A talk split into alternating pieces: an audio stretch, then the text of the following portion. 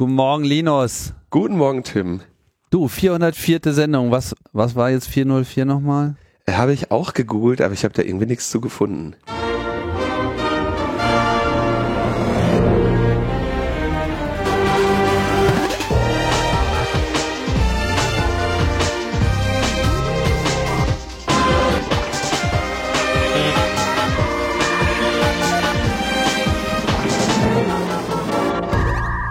Logbuch Netzpolitik Nummer 404. Da ist es also nun die tolle Zahl. Hö, hö, hö. Und zwar.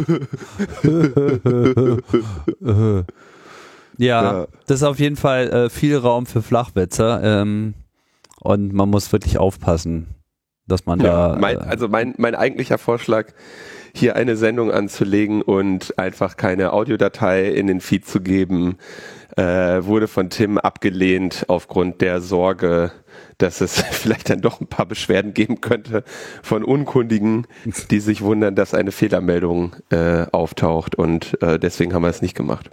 Na, wir können es ja trotzdem noch machen. Und dann kommt ihr erst später. Ja, wer, wer, werden wir dann sehen. wer also einen Fehler gesehen hat, jetzt wisst ihr warum. ja, herzlich willkommen bei dem Podcast, äh, der auch noch die dümmsten Witze erklären muss.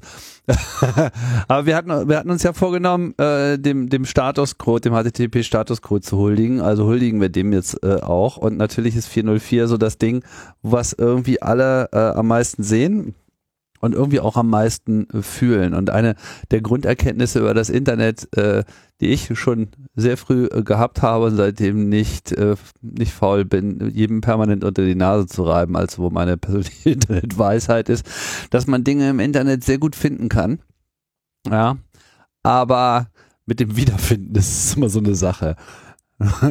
das Zeug geht dann da schnell äh, verschütt, ne? Kennst das? Habe ich ja. mal im Internet gelesen und so. Haben wir nicht auch so ein, so ein Plugin bei uns, was bei den Shownotes sagt, welche Links da überhaupt noch leben? Ja, ja, das meckert die ganze Zeit. Ja, also die, die Shownotes stimmen ja zum Zeitpunkt der Veröffentlichung und werden dann regelmäßig auf Konsistenz geprüft. Und da wirft auch inzwischen vieles äh, 404. Vor allem die Tagesschau. Die ist irgendwie auch im Jahr 2021. Echt? Haben die keine stabilen Links? Nee, das ist immer, wenn es aktuell ist, ist es so und dann irgendwann ändern sie es dann fürs Archiv und ich verstehe das einfach nicht, was genau an dem Wort Permalink jetzt eigentlich so schwer zu verstehen ist. Ja. Ja. Da der muss so Uniform der, Resource Locator genau. äh, ist halt gut, wenn man, äh, wenn er einfach konsistent bleibt. Wir brauchen einfach digitale Permakultur. Das ist, äh, ja. äh, das ist das, was irgendwie gelernt werden muss. Aber ich glaube, die Hoffnung, dass ja irgendwas gelernt wird, haben wir eh schon vor längerer Zeit an der Garderobe abgegeben. Naja. Bringt uns zu äh, unserem Gast, nämlich Julia Reda. Hallo, Julia. Hi. Guten Tag. Ja, ich hoffe, dass äh, ich jetzt dabei sein kann und die Folge nicht irgendwie in der Fehlermeldung verschwindet. Nee, wir können das wäre sehr schade. Ja, das wäre schade. Aber wir können für nichts garantieren, es tut mir leid. Du weißt Unter auch. dem Vorbehalt freue ich mich aber schon mal da zu sein. genau, wenn da was gefunden wird, dann wirst du gefunden, denn du bist ja auch äh, nach wie vor ausreichend sichtbar mit deinen ganzen Aktivitäten und deswegen haben wir äh, dich auch eingeladen. Ähm, denn du solltest uns mal äh, berichten rund um den hier auch schon vor einiger Zeit, ich weiß gar nicht, wann wir das schon mal aufgegriffen hatten, vor ein paar Wochen auf jeden Fall, äh, den Fall rund um äh, Quad 9, also diesen äh, DNS-Provider, äh, den man alternativ verwenden kann, wenn man mit seinen eigenen ähm, Resolvern nicht äh, glücklich ist, die verklagt wurden. Und da bist du ja schwer hinterher hinter dem Fall. Richtig? Ja, also bei diesem Fall gibt es Neuigkeiten, aber ich äh, erzähle vielleicht erstmal nochmal, worum es geht in dem Gerichtsverfahren. Mhm. Also die äh, Sony Music Entertainment Germany GmbH, also eins der großen Plattenlabels, äh, hat eine einstweilige Verfügung erwirkt beim Landgericht Hamburg. Also ähm, das heißt irgendwie so ein Eilverfahren, ohne dass äh, Quad 9 in diesem Verfahren überhaupt bisher angehört wurde und hat eben verlangt, dass äh, Quad 9 nach den Grundsätzen der Störerhaftung für Urheberrechtsverletzungen auf Webseiten Dritter haften soll und eben verpflichtet werden soll, ähm, Netzsperren dagegen einzusetzen. Und äh, das Landgericht Hamburg ähm, ist dem gefolgt. Also das heißt, bei so, einem, so einer einstweiligen Verfügung kann man erstmal gar nichts machen. Also Quad9 war verpflichtet, äh, die, den Zugang zu einer Webseite für User in Deutschland zu sperren. Und ähm, das ist gar nicht so einfach für so ein international agierenden DNS-Resolver. Also äh, Code9 speichert ja nicht irgendwie, wer das jetzt benutzt oder was für Seiten aufgerufen werden oder sonst irgendwas. Ist ja gerade irgendwie ein privatsphärefreundlicher Dienst. Und es ist eigentlich auch überhaupt nicht vorgesehen, dass man unterscheidet, aus welchem Land jetzt eine Webseite aus, aufgerufen wird. Aber ähm, ja, das hat das Landgericht alles nicht so in Erwägung gezogen, sondern hat gesagt, naja, ähm, das werdet ihr schon hinkriegen und außerdem, dass eben diese, dieser DNS-Dienst von der Störerhaftung betroffen ist. Und ähm, ich weiß nicht, einige Leute, die sich vielleicht erinnern, denken sich, hm, Störerhaftung war doch abgeschafft oder so. Äh, das war irgendwie vor ein paar Jahren, da ging es vor allen Dingen um die freien WLANs und da hat äh, der Bundestag im Telemediengesetz eigentlich gesagt, dass Internetzugangsanbieter nicht für Urheberrechtsverletzungen Dritter in die Haftung genommen werden können. Und das Landgericht Hamburg sagt jetzt aber, naja, der DNS-Dienst ist kein Internetzugangsanbieter. und ja, das ist erstmal die Situation. Also äh, äh, diese einstweilige Verfügung ist in Kraft. Und ähm, gegen die wollen wir jetzt mit der Gesellschaft für Freiheitsrechte Widerspruch einlegen.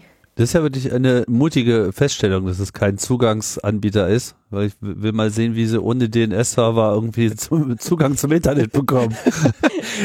Ja, also das ist natürlich völlig absurd. Da sollte man echt dem Gericht mal DNS abschalten und gucken, äh, ob man da nicht einfach durch einen kurzen Ausfall des DNS-Servers äh, da eine, eine Erkenntnis herbeiführen kann. Ne? Ja, Sie kennen die IP-Adressen ja sicherlich auswendig. haben, Sie die nicht, ja. haben Sie die nicht im Hosts-File stehen?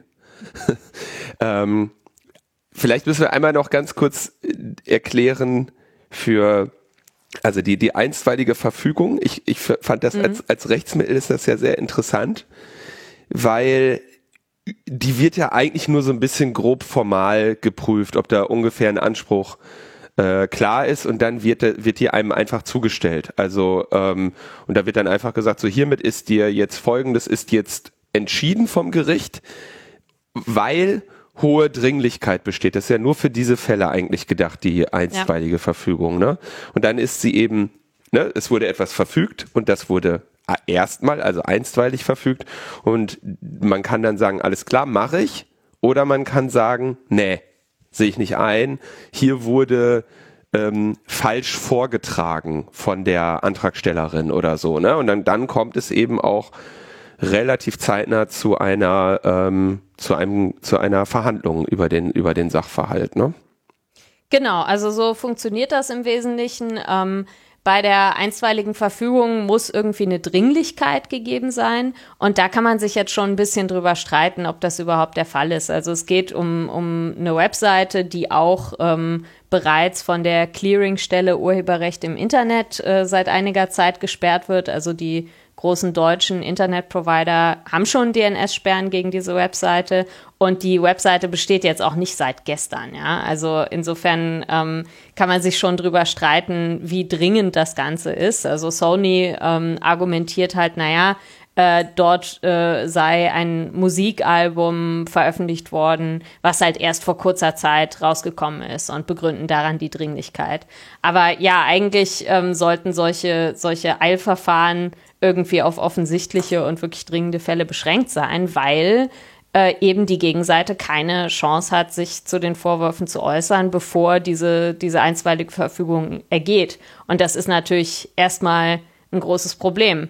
Äh, Gerade wenn es irgendwie um so einen spendenfinanzierten gemeinnützigen Dienstweg Nein geht. Also das ist ja kein großes Unternehmen, was dahinter steht, wie jetzt zum Beispiel, also wenn das beim DNS-Dienst äh, von Google passiert wäre, dann könnte man sagen, naja, die müssen sich vor Gerichtskosten keine Sorgen machen.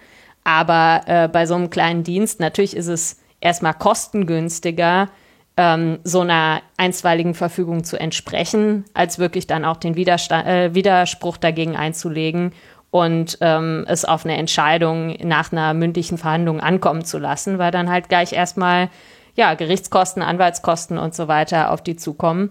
Und das ist auch der Grund, also weshalb wir von der GFF uns entschieden haben, die dabei zu unterstützen, weil das einfach eine ganz, ganz wichtige Grundsatzfrage ist. Und wenn man das jetzt einfach so stehen lässt und sagt, ja, äh, Störerhaftung gilt für DNS-Dienste, äh, dann gilt es wahrscheinlich morgen auch für, weiß nicht, Antivirensoftware, Browser, äh, es gibt ja alle möglichen Intermediären, die irgendwie dazu beitragen, dass eine Webseite erreichbar ist. Und wenn die alle jetzt für die Urheberrechtsdurchsetzung in Anspruch genommen werden können, dann haben wir, glaube ich, noch ein ganz größeres Problem. Die Jetzt müssen wir natürlich auch, glaube ich, nochmal ganz kurz erklären, was ist DNS und was ist Quad 9. Also DNS, mhm. wir haben es ja schon ein bisschen angedeutet, ist die Übersetzung von Domainnamen zu IP-Adressen. Also im Fall von äh, Logbuch Netzpolitik, wenn man jetzt mal so guckt, äh, ich mache das mal eben NS-Lookup Logbuch netzpolitik.de, dann fragt mein Computer einen DNS-Server und der antwortet und sagt übrigens, die IP-Adresse für Logbuch Netzpolitik ist 138.201.80.68. In dem Fall eine IPv4-Adresse, weil ich nach IPv4 gefragt habe. Und dann sagt mein Computer verbindet sich halt zu der IP-Adresse und sagt, ich möchte gerne äh, die Webseite logbuchnetzpolitik.de sehen und kriegt er die zurück. Und jetzt den DNS-Server, also jede von euch hat einen gesetzt. Wahrscheinlich wird die überwiegende Mehrheit einfach den nutzen, den der, der vom ISP vorgegeben wird. Ähm, und wahrscheinlich wird die, werden viele andere von euch dann den DNS-Server von Google oder Cloudflare nutzen. Das ist dann, wenn man 888, äh, 8888 oder 1111 als DNS-Server benutzt. Und jetzt gibt's eben hier dieses, diese Gruppe Quad9, die haben eben den DNS-Server 9999 und sagen, ja, äh, frei, äh, freie Sicherheit und hohe Privatsphäre äh, haben offenbar auch irgendwie, also sie, sie blocken auch mhm. äh, IP-Adressen auf Basis von Threat Intelligence. Also die sagen quasi, wenn wir wissen, wenn wir Kenntnis davon erlangen, dass bestimmte Domainnamen im Rahmen von Angriffen benutzt werden, dann lösen wir die einfach direkt nicht mehr auf. Was natürlich ein sehr gute, äh, also das ist ein, muss ich mal sagen, wirklich ein tolles Angebot, ja, eben zu sagen, alles klar, ähm, ich, ich kann quasi hier, ich soll, ich kann mich nicht drauf verlassen, sollte das auch nicht als einzige Sicherheitsbasis ähm, haben, aber es ist schon gut, wenn bekanntermaßen äh, bösartige Domains einfach von meinem DNS gar nicht aufgelöst werden, weil das im besten Fall tatsächlich das letzte Glück im schwerwiegenden Unglück sein kann, dass äh, eben so eine bösartige Domain nicht aufgerufen wird und eben eine Schadsoftware von dort nicht nachgeladen werden kann oder keine Verbindung zum Command Control Server hergestellt wird. Also es ist eigentlich schon relativ cool, was die machen. Ja, und es ist halt kostenlos, also äh, steht auch keine Firma dahinter, wie jetzt irgendwie bei Google oder Cloudflare und ist halt spendenfinanziert. Also rechtlich gesehen ist Quad9 eine Stiftung nach Schweizer Recht. Ähm, und ja, insofern kann man sich jetzt auch fragen, also warum Sony sich den kleinen gemeinnützigen spendenfinanzierten Dienst für diese einstweilige Verfügung rausgesucht hat. Vor allen Dingen, wie du schon richtig sagst, äh, mehr Leute benutzen andere DNS-Resolver. Ja. Also insofern, wenn es einem wirklich darum geht, maximal gut äh, die Verbreitung von Urheberrechtsverletzungen zu verhindern, ist das wahrscheinlich nicht unbedingt jetzt der erste Dienst, der einem in den Weg äh, kommt. Aber ähm, ich glaube, du sprichst eine ganz wichtige Sache an, die auch vielleicht das, das Landgericht äh, Hamburg so ein bisschen verwirrt hat, dass äh, die sagen, naja, Quad9 filtert ja bereits bestimmte Domains. Ja Warum ist es dann ein Problem, zusätzlich da noch auch noch äh, Urheberrechtsverletzungen zu filtern? Und da muss man, glaube ich, so ein bisschen nochmal technisch ähm, differenzieren. Also das eine Ding ist, diese Malware-Filterung, die Quad9 anbietet, die ist komplett unter der Kontrolle des Users. Also äh, 9999 ist quasi die Standardadresse für den DNS-Resolver von Quad9. Ähm, der halt dieses Sicherheitsfeature anbietet. Aber es gibt auch den ungefilterten Dienst, ich glaube, das ist dann 99910. Und das heißt, du entscheidest selber als Nutzerin, äh, ob du jetzt diese Filterung haben willst oder nicht. Und der andere, vielleicht noch äh, äh wichtigere Punkt ist, dass nicht Quad9 selber entscheidet, ähm, was für Malware sie jetzt blocken wollen, sondern die bekommen halt solche Listen von unabhängigen Sicherheitsorganisationen, CERTs, ähm, eingespielt und diese Listen gelten global. Das heißt also, da wird nicht unterschieden, ist das jetzt irgendwie ein User aus Deutschland, der da irgendwas aufrufen will oder mhm. irgendwo anders her, sondern das sind halt, ja, stehen quasi anerkannte Sicherheitsorganisationen dahinter, die sagen, diese äh, Domains wurden oder diese IP-Adressen wurden mit Phishing-Attacken, äh, Malware in Verbindung gebracht und die sperren wir jetzt auf Wunsch des Users und ähm, das Ganze weltweit. Und ja. mit, mit derselben Technologie kann man jetzt nicht das umsetzen, was das Landgericht Hamburg verlangt, nämlich diese eine Domain, auf der eine Urheberrechtsverletzung äh, nachgewiesen werden kann, darf für User in Deutschland nicht mehr aufrufbar sein. Ja, noch ganz kurz mit diesem, mit diesem Blocking, ne, das, äh, ähm, das ist eigentlich ein Service, also große Organisationen ähm, die kaufen sich das. Ne? Die, die, die haben das dann in ihrem lokalen Netz und diese, diese Threat Intelligence beschränkt sich ja nicht notwendigerweise nur auf Domains, äh, sondern vielleicht auch auf Protokolle oder bestimmte Formen von anderen Indicators of Compromise oder sonstigen.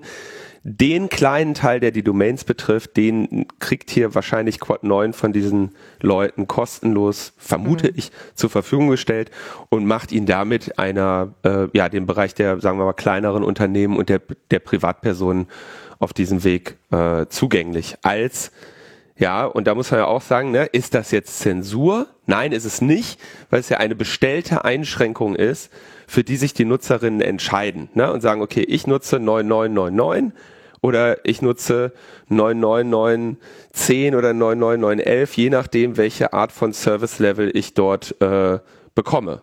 Und das heißt ja nicht, dass sie bestellt haben. Ich möchte übrigens auch nochmal äh, hier die, die, die Interessen von Sony Entertainment äh, vertreten haben und vielleicht auch noch die von der, von der Bäckerblume oder so. Ne? Das ist ja spezifisch nicht der Fall. Genau, also das ist der Unterschied. Einmal, diese Filterung ist freiwillig für den Nutzer, der es benutzt, und sie ist global einheitlich, weil es da halt um Sicherheitsthreats geht und nicht darum, ob irgendwas jetzt in einer Jurisdiktion möglicherweise illegal ist oder nicht. Jetzt hast du, äh, also was das juristische Vorgehen, wie du schon sagst, die nehmen sich hier irgendeinen kleinen, ich muss zu, zugegebenermaßen sagen, Asche auf mein Haupt, ich kannte die vorher nicht. Ja, ähm, wenn ich mir anschaue, was die hier anbieten, ähm, bin ich da sehr für, sehr daran interessiert, das jetzt mal hier äh, im Heimnetz ähm, zur Anwendung zu bringen, was die hier anbieten. Mhm. Ähm, die wollen doch wahrscheinlich mit, also mit diesem Vorgehen, sagen wir, einer, einer kleinen gemeinnützigen Organisation ohne Profitinteresse mit einer einstweiligen reinzuwirken, das sieht doch danach aus, dass die einfach Präzedenz schaffen wollen, oder? Ja, also das kann schon sein. Ich glaube, also man kann schauen aus der Perspektive von so einem kleinen Anbieter, was für Optionen denen freistehen. Weil ähm, es ist ja unwahrscheinlich, dass es bei dieser einen äh, Sperrforderung bleiben wird. Ähm, entweder sie können im vorauseilenden Gehorsam, wenn sie so eine Abmahnung bekommen, äh, global sperren, weil das halt technisch wesentlich leichter durchführbar ist.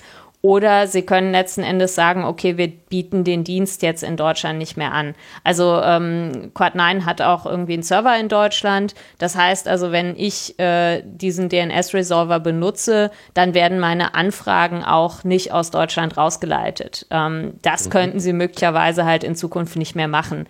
Ähm, was halt echt absurd ist. Also man muss auch dazu wissen, die EU-Kommission zum Beispiel hat gerade eine Ausschreibung laufen für einen europäischen DNS-Resolver äh, weil die weniger abhängig sein wollen von Google und Co.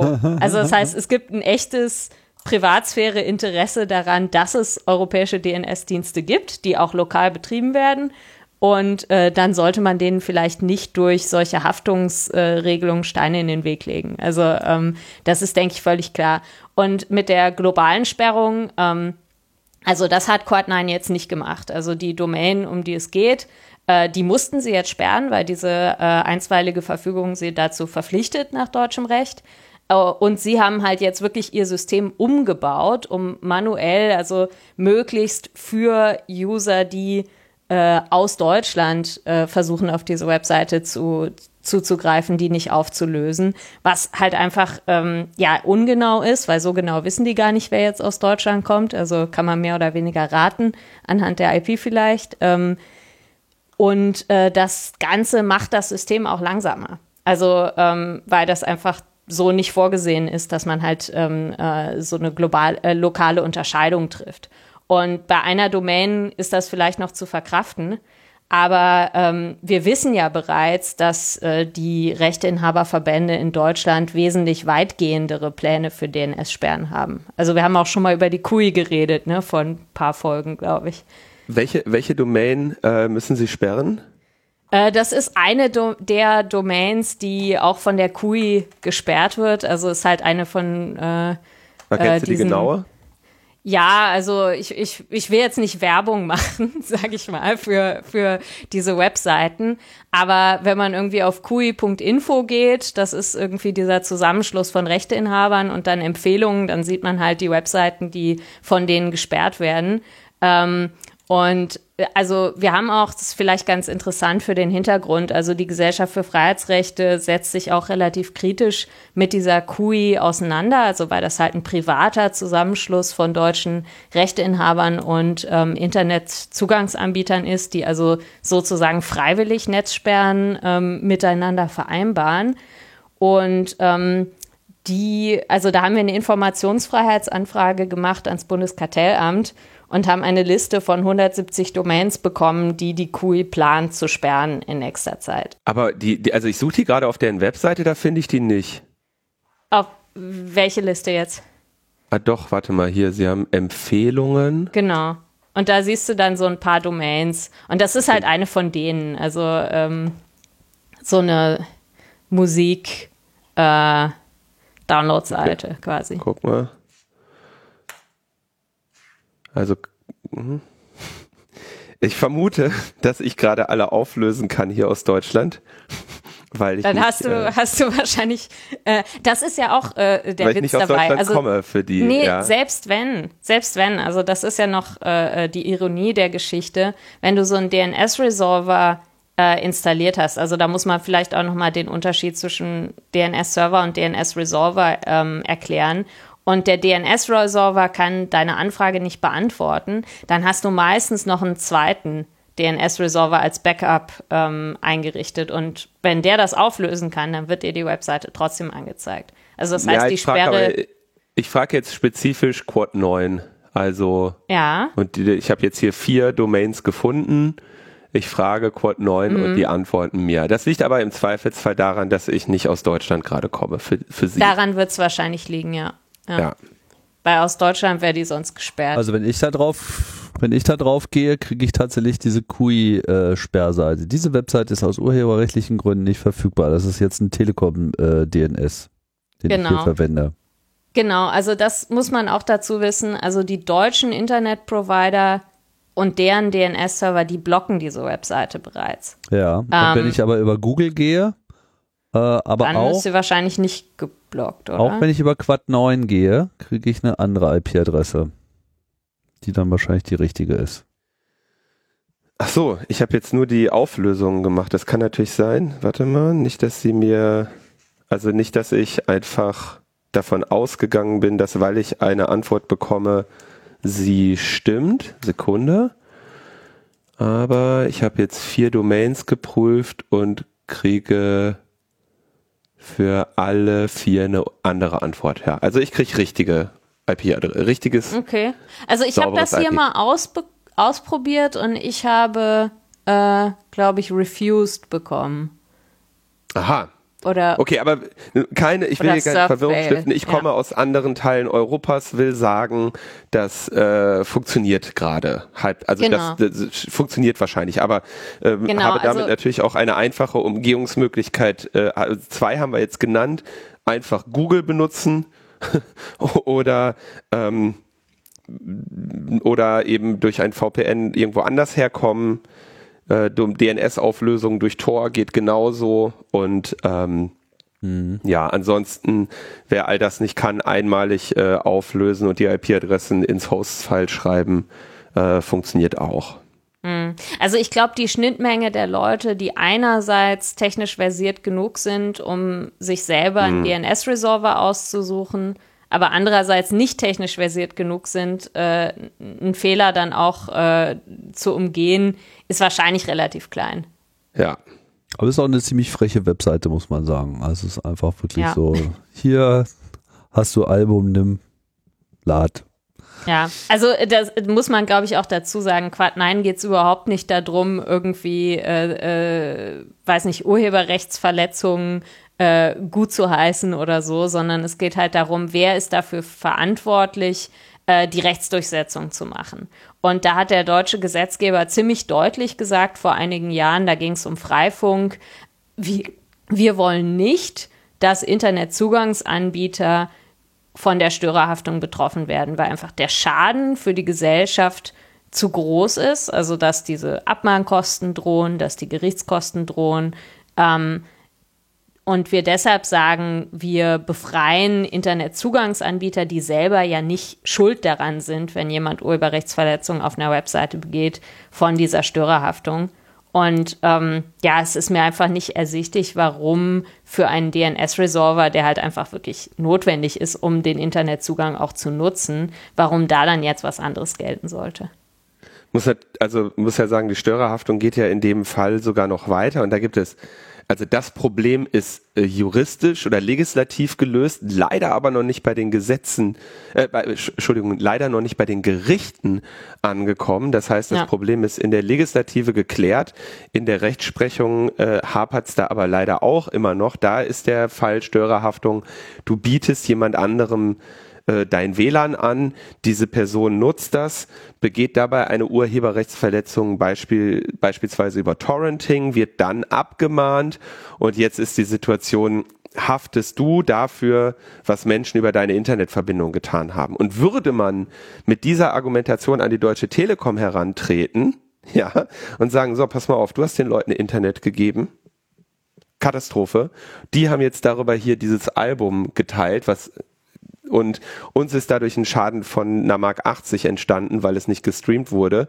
Ähm, das wäre natürlich lustig, ne? aber solche, äh, solche Präzedenzfälle versuchst du natürlich strategisch lieber mit kleinen, schwachen herbeizuführen, um dann eventuell eben an die Deutsche Telekom herantreten zu können und zu sagen, passt auf Leute, wenn ihr nicht so macht, wie wir das wollen, oder an Google, dann wisst ihr, wie deutsche Gerichte darüber urteilen. Wir haben, wir haben Präzedenz. Also würde ich an deren äh, an deren Stelle genauso machen, dass ich mir erstmal irgendeinen kleinen Schwachen hole, um irgendwie ja eine einschlägige äh, Rechtsprechung herbeizuführen und nicht so einen Fall mit den Anwältinnen von Google äh, ausdiskutieren zu müssen, die sicherlich ähm, einstweilige Verfügungen sehr gerne ähm, äh, in ihrer, äh, in ihrer äh, Mittagspause noch kurz äh, abwatschen. Mm. Also es ist schon sehr, sehr durchschaubar, was hier eigentlich von, von Seiten Sony geplant ist, oder? Ja, also ich meine, ähm, ich, ich vermute mal, dass langfristig das Ziel von diesen Verbänden ist, ähm, also Sony Music ist ja ein Teil vom Bundesverband Musikindustrie, der ist wiederum Mitglied der QI, dass das in Zukunft alles ohne Beteiligung der Gerichte geregelt wird. Also so wie du sagst, dass man halt einfach an die äh, diversen Provider herantritt und sagt, hier sperrt doch mal freiwillig auf Zuruf, damit euch gar nicht erst die Gerichtskosten drohen. Also in diesem Fall jetzt mit Quad 9 ist es sogar noch ein bisschen ähm, problematischer, weil äh, es auch so äh, offene Fragen über die Vorgehensweise von Sony gibt. Also Sony hat halt dem Gericht gesagt, wir haben Quad 9 abgemahnt, kostenpflichtig, und die haben darauf nicht reagiert. Aber tatsächlich ähm, äh, sagt Quad 9, dass diese Abmahnung nie bei ihnen angekommen ist. Also es gibt auch solche äh, ganz, ganz offensichtlichen äh, faktischen Probleme bei diesem Fall. Und insofern, also ähm, finde ich das auch wichtig, sich dagegen zur Wehr zu setzen, weil halt gesagt wurde, naja, wir haben es irgendwie äh, auf die nette Tour versucht und äh, das hat nicht funktioniert oder so. Also tatsächlich ähm, wusste Quad9 überhaupt nichts von diesem Verfahren, bis halt die Post vom Gericht kam. Und das ist natürlich auch äh, nochmal besonders heftig. Also wenn man halt so einen Dienst betreibt und in dem Moment, wo das Gericht die einstweilige Verfügung verhängt hat, ähm, äh, ist natürlich das Kostenrisiko schon viel, viel größer, als wenn man einfach nur eine E-Mail bekommen hat und gesagt hat, irgendwie, äh, äh hier ist eine Abmahnung oder so. Aber auch die Abmahnkosten können natürlich nicht unerheblich sein für so einen spendenfinanzierten Dienst. Deshalb ähm, wurde das ja auch abgeschafft mit den, mit, äh, also zumindest was Freifunk anging. Und ähm, ja, also ich halte diese Argumentation, dass das auf DNS-Dienste nicht anwendbar wäre, für äh, ziemlich weit hergeholt. Jetzt muss man natürlich sagen, ich, also ich finde es ganz interessant, die Abmahnungen im Bereich des Peer-to-Peer-File-Sharings sind ja schon seit langer Zeit äh, sagen wir mal, für die Musikindustrie ein, äh, eine, ein Profit Center. Ja? Die mahnen ja immer zu irgendwelchen vierstelligen Beträgen ab, immer mit äh, eins, zwei Kanzleien, die diesen Prozess äh, industrialisiert haben. Ähm, Waldorf Frommer ist die eine, ich weiß gar nicht mehr genau, wie die andere heißt. Und äh, das ist ein, das ist halt eine, das ist eine eigene Business Unit, die halt diesen Prozess industrialisiert hat und halt natürlich von jedem Menschen, der da irgendwie mal in so einem File-Sharing äh, erwischt wurde, viel mehr Geld bekommt, als die verdient hätten mit ihrer blöden Musik, wenn äh, oder als ihnen entgangen ist dadurch, dass was weiß ich 200 Leute äh, diese Musik geteilt haben. Ne? Das, das, äh, also die Abmahnung als die freundliche Option zu sehen, finde ich hier auch äh, lustig. Gleichzeitig kann ich verstehen, dass sie dann eben versuchen, diesen ähm, File-Sharing, also die, wie heißen die immer, diese Dienste? Die haben da immer so einen Namen. Äh, also die, die, wo es quasi Links gibt zum traditionellen Herunterladen, mhm. ja, ähm, File-Hoster oder was auch immer, ne? Ja. Die, die haben natürlich den, den Vorteil für die Nutzerinnen, denen droht da keine Strafe. Ne? Die haben irgendwas im Internet gefunden, haben da drauf geklickt. Das ist etwas, was üblicherweise den äh, diesen Musikindustrie-Abmahnkanzleien eben verborgen bleibt und sie können dich dafür nicht belangen. Ne, was ja auch zum, wenn wir hier an die Fälle denken, Kino-TO, Kino-XTO und so weiter, ähm, in dem Zusammenhang übrigens auch darauf verwiesen, das sind nicht die Guten, ja, das sind, äh, gerade bei Kino XTO war das ja wirklich auch eine, ja, die haben das halt zum Geschäftsmodell gemacht, das sind nicht irgendwelche äh, Copyleft-Aktivistin, die mal mit 200 Leuten ein Album teilen oder so, sondern das sind, das war eben eine ja, Organisation, die sich da, die das wirtschaftlich mit wirtschaftlichen Zielen betrieben hat und entsprechend natürlich auch irgendwann hochgenommen wurde. Hat aber eben den Vorteil für die Nutzerin, ohne rechtliches Risiko zu sein. Das nur so zum, zum Gefüge des File-Sharings. So, die GFF hat sich also jetzt entschieden, den Fall zu, zu begleiten, zu verteidigen. Genau. Welche Ziele setzt ihr euch dabei? Also es gibt eine ganze Reihe von wichtigen Rechtsfragen, die wir hier klären müssen. Also einmal wollen wir erreichen, dass äh, gerichtlich festgestellt wird, dass DNS-Dienste natürlich unter den Haftungsausschluss des Telemediengesetzes fallen. Also das ist ja so ein, so ein Grundsatz der Internetgesetzgebung, auch durch europäisches Recht vorgegeben, in der E-Commerce-Richtlinie, dass eben diese sogenannten Intermediären erstmal nicht haften für äh, die Inhalte, die Dritte über ihre Dienste verbreiten. Ähm, in Deutschland ist das halt irgendwie im, im Telemediengesetz und ähm, da wollen wir eben klarstellen, dass wenn einerseits gesagt wird, der DNS-Dienst ist irgendwie genug an der Urheberrechtsverletzung beteiligt, allein dadurch, dass er die IP-Adresse auflöst, dann muss diese Beteiligung auch ausreichend sein dafür, dass er eben als Internetzugangsanbieter gilt. Weil man kann es nicht irgendwie äh, so, so Cherry-Picking betreiben, dass man einerseits sagt, ja, er, der DNS-Dienst ähm, bereitet Zugang zu den urheberrechtlichen Inhalten und deshalb ist er haftbar, aber andererseits bereitet er keinen Zugang zu den urheberrechtlichen Inhalten und deshalb ist er nicht von der Störerhaftung befreit. Also das geht nicht. Das ist der eine Punkt. Ähm, ganz wichtiger anderer Punkt ist auch, dass äh, Netzsperren vom Europäischen Gerichtshof aus grundrechtlichen Gründen nur unter ganz bestimmten Voraussetzungen erlaubt wurden. Also ähm, dass Netzsperren in der EU überhaupt erlaubt sind, ähm, kann man sich auch drüber streiten, ob das äh, grundrechtlich so gut ist. Aber ähm, das ist keinesfalls so, dass äh, der EuGH einen Blankoscheck gegeben hat und sagt, Netzsperren sind grundrechtlich unproblematisch. Das war damals irgendwie UPC Telekabel, das Urteil. Und da hat der EuGH gesagt, also es müssen ein paar Voraussetzungen erfüllt sein.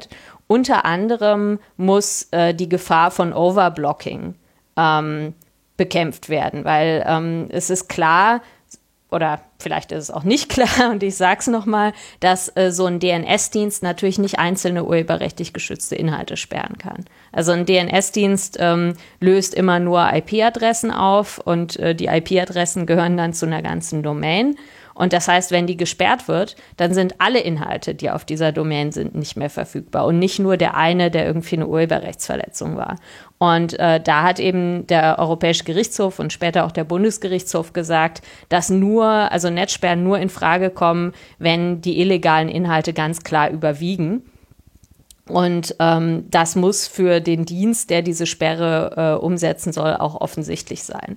Und da fangen die Probleme natürlich schon an, wenn es sich um so einen globalen Dienst handelt, äh, dass er irgendwie in allen Rechtsordnungen der Welt, auf allen Sprachen der Welt irgendwie äh, beurteilen können soll, äh, welche Webseiten insgesamt irgendwie strukturell urheberrechtsverletzend sind und bei welchen möglicherweise nur einzelne Urheberrechtsverletzungen vorgekommen sind. Also äh, gab es ja immer wieder auch äh, äh, Streitigkeiten darüber, dass irgendjemand äh, dann solche Webseiten wie das Internet Archive versucht als äh, irgendwie äh, Piraterie-Webseiten abzustempeln, nur weil es dort halt einzelne Urheberrechtsverletzungen gibt.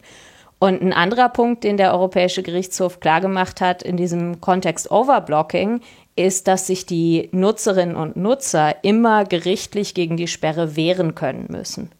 Und das ist bei Internetzugangsanbietern, also wenn die Deutsche Telekom jetzt eine Webseite sperrt, tatsächlich so, dass ich als Kundin bei der Telekom sie dann verklagen kann kann man sich natürlich drüber streiten, wer macht das, wer hat einerseits irgendwie äh, die, die äh, juristischen Kenntnisse, das Geld und so weiter, um dann tatsächlich äh, gegen die Telekom vor Gericht zu ziehen. Aber das ist eine Voraussetzung, also dass quasi die Betroffenen von der Sperre die Möglichkeit haben, dagegen gerichtlich vorzugehen und die gerichtlich überprüfen zu lassen. Und das ist unserer Ansicht nach bei Quad9 auch nicht gegeben, weil die haben ja gar keine Kundin in diesem Sinne.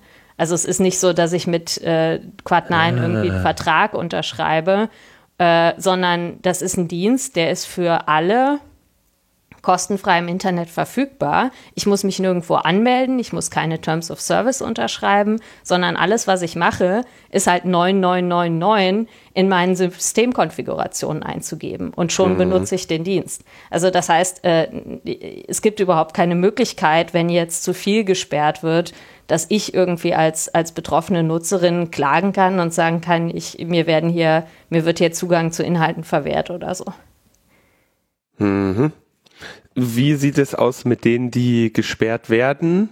Äh, mhm. Müssen die sich äh, irgendwie, also die, die müssen sich ja ebenfalls irgendwie Rechtshilfe, den Rechtsweg bestreiten können. Ich gehe jetzt davon ja. aus, dass eine Organisation, die potenziell im Verdacht steht, äh, gewerbsmäßig Urheberrechtsverletzungen voranzubringen, sich nicht über eine geeignete Rechtsform verfügt um das mal vorsichtig zu sagen. Aber in anderen Fällen ist das ja durchaus der Fall, ne? Oder wäre das ja denkbar? Ja, also da, da können immer Fehler passieren. Also je nachdem auch, wie die, wie die Hostingstruktur von so einer Webseite ist. Ich glaube, es ähm, dass das Problem bei IP-Sperren größer ist, dass halt irgendwie völlig unzusammenhängende Dinge plötzlich nicht mehr erreichbar sind. Ich glaube, es gab es in Russland mal, dass irgendwie eine IP-Sperre gegen irgendeinen Dienst verhängt wurde, der auf Amazon Web Services gehostet war und plötzlich waren alle möglichen anderen Dienste auch gesperrt. Also es können immer Fehler passieren und natürlich äh, äh sollte auch ein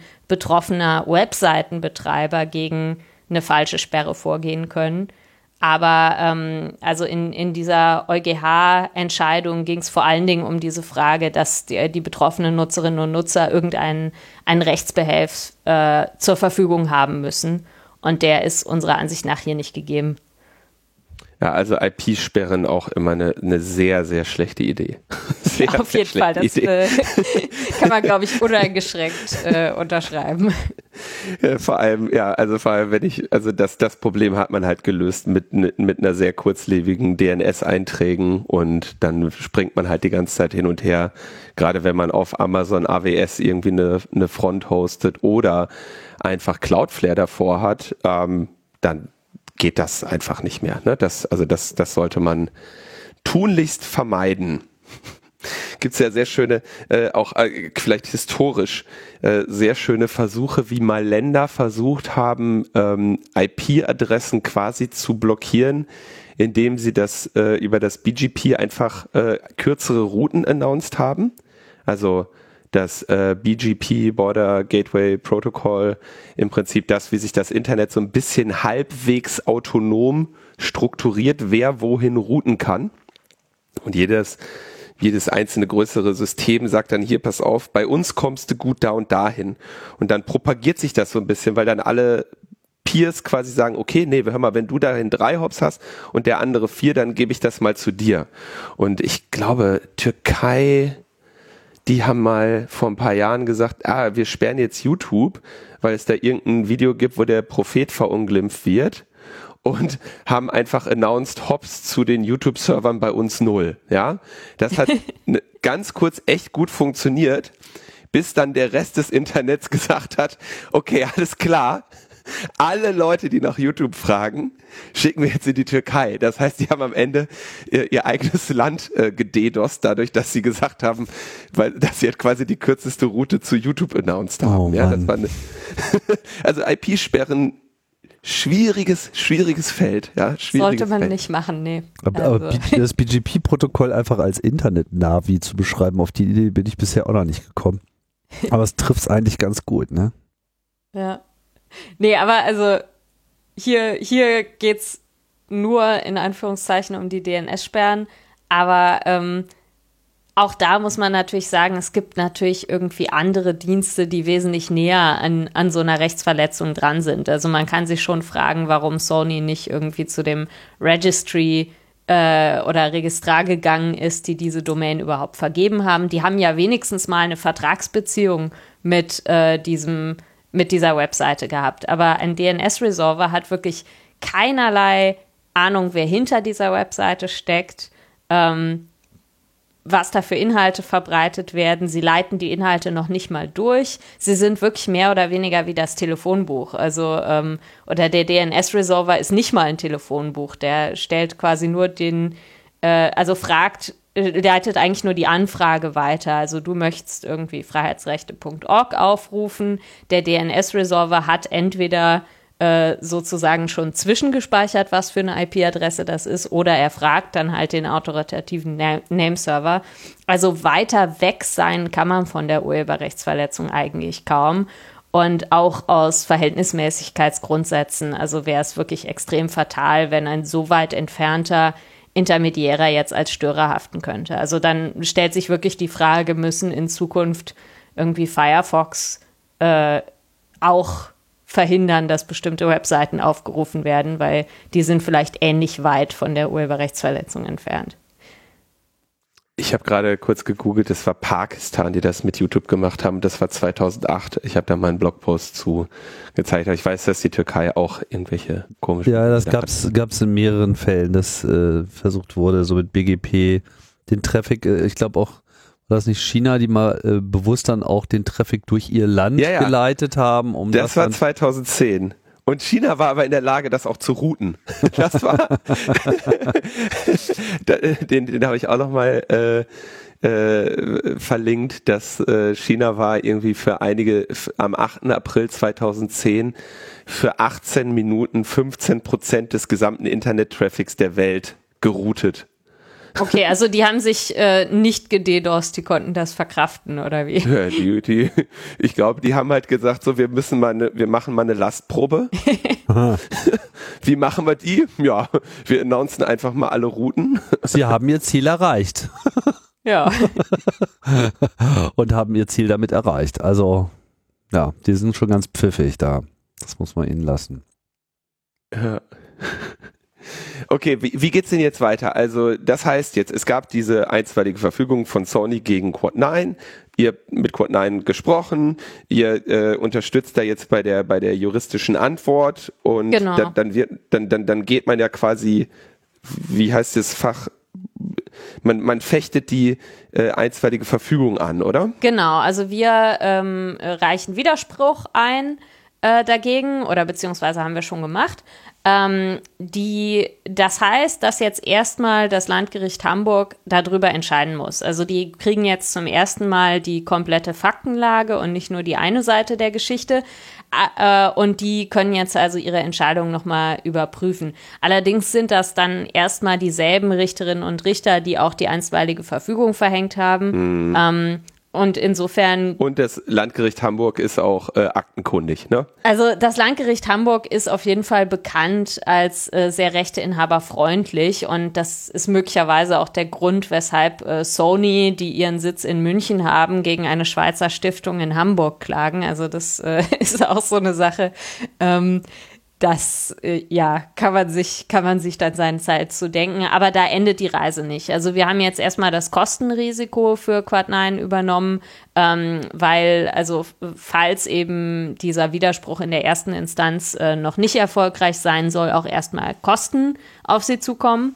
Und ähm, dann gibt es eben die Möglichkeit, äh, erstmal gegen diese Entscheidung über die einstweilige Verfügung in Berufung zu gehen. Das wäre dann, glaube ich, das Oberlandesgericht Hamburg. Und es gibt eben auch die Möglichkeit, also wenn diese einstweilige Verfügung aufrechterhalten wird, dann muss danach in der Hauptsache äh, darüber verhandelt werden. Also das be bedeutet, dann gibt es ein richtiges Gerichtsverfahren. Also so funktioniert das eigentlich immer bei diesen Eilverfahren, dass halt erstmal eine Entscheidung im Einverfahren getrifft, getroffen wird und die wird dann entweder akzeptiert oder halt in diesem Fall, wenn sie äh, wenn es einen Widerspruch gibt, dann äh, gibt es dagegen dann später ein Hauptsacheverfahren. Also das ist dann ein ganz normales, ordentliches Gerichtsverfahren mit mündlicher Verhandlung und so weiter. Das heißt also, das Thema wird uns noch eine Weile begleiten. Ähm, das Kostenrisiko ist sehr hoch, weil ähm, wie das halt, also man kennt das ja, wie das, wie das so ist bei Urheberrechtsstreitigkeiten, äh, dass da oft äh, dann auch äh, ja Mutmaßungen darüber getroffen werden, wie hoch der potenzielle Schaden ist und anhand dessen wird dann der Streitwert festgesetzt. Der ist, äh, also Streitwert in diesem Verfahren ist, glaube ich, 100.000 Euro. Das heißt, äh, äh, daran berechnen sich dann die Gerichtskosten, die Anwaltskosten und so weiter.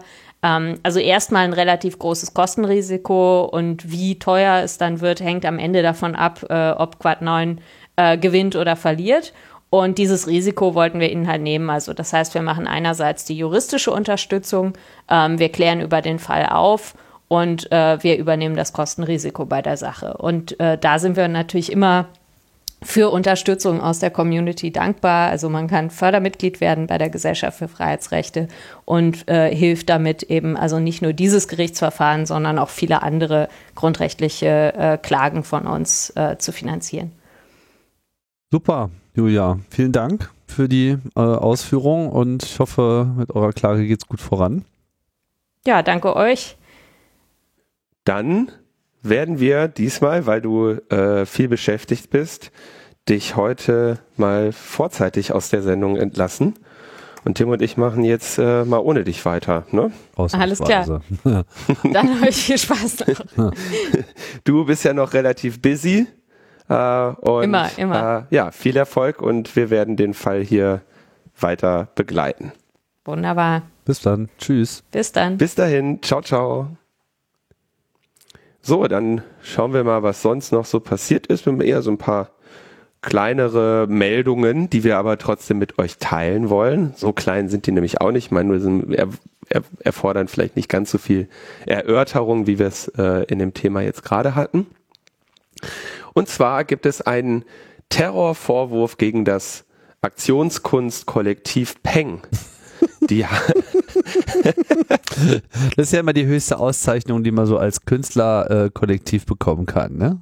Ja, ja, auf jeden Fall. Also das ist eine hohe Auszeichnung. Die geht aber dummerweise mit echt, äh, also der Preis ist hoch, ja. Mhm. Wenn du oft irgendwie in diesen Terrorlisten landest, das, äh, das äh, ist, da willst du nicht drauf, ja. Also das ist, das ist so ein Preis, äh, für den wird man nominiert und den lehnt man aber dann ab. Ne? Also so Terrorismus. Ja. Ähm, ja, der äh, kurz, kurzzeitig äh, ein mediales Strohfeuer. So, was haben die gemacht? Das ist schon relativ lange her. Wenn ich das richtig äh, erinnere, war das irgendwie letztes Jahr oder sogar das Jahr davor, äh, dass sie eine Webseite gemacht haben unter tearthisdown.com. Ja, da gab es also, äh, und das ist nicht unbedingt etwas, was auf äh, Deutschland äh, beschränkt war. Äh, wir alle wissen ja, dass es seit einiger Zeit ähm, diese Bewegung äh, Black Lives Matter gibt, die in den USA sehr wichtige äh, politische Themen äh, in den Vordergrund bringt und dort eine Benachteiligung der ähm, schwarzen Bevölkerung zeigt, die sich eben seit ja, Jahrhunderten dort hält, äh, die sich zum Beispiel in der unterschiedlichen Behandlung durch die Polizei, in der unterschiedlichen äh, sozioökonomischen Situation und in, äh, natürlich auch in den äh, Tötungsfällen widerspiegelt. Ähm, George Floyd, um dann nur mal ein Stichwort ähm, zu nennen. So. In diesem Kontext gab es, wenn ich das jetzt richtig äh, erinnere, in den USA dann auch ähm, so eine, so verschiedene Aktionen, wo so Südstaatler-Denkmäler angegriffen wurden. Also wir wissen, es gab in den USA einen Bürgerkrieg zwischen den ja, nördlichen Staaten und den südlichen Staaten, ähm, bei dem es um eine ganze Menge ging, aber eben unter anderem auch um die Sklavenhaltung. Ja, dass die Südstaaten äh, sehr ökonomisch davon profitiert haben, Menschen zu versklaven, klar. Ne? Also es, man muss auch sehr dumme Menschen können mit Hilfe von Versklavung sehr gute ökonomische Vorteile erlangen und ähm, dann eben die Auseinandersetzung, die am Ende eben in dem Abolishment of Slavery, also in der in dem Verbot der Sklaverei gemündet hat. So.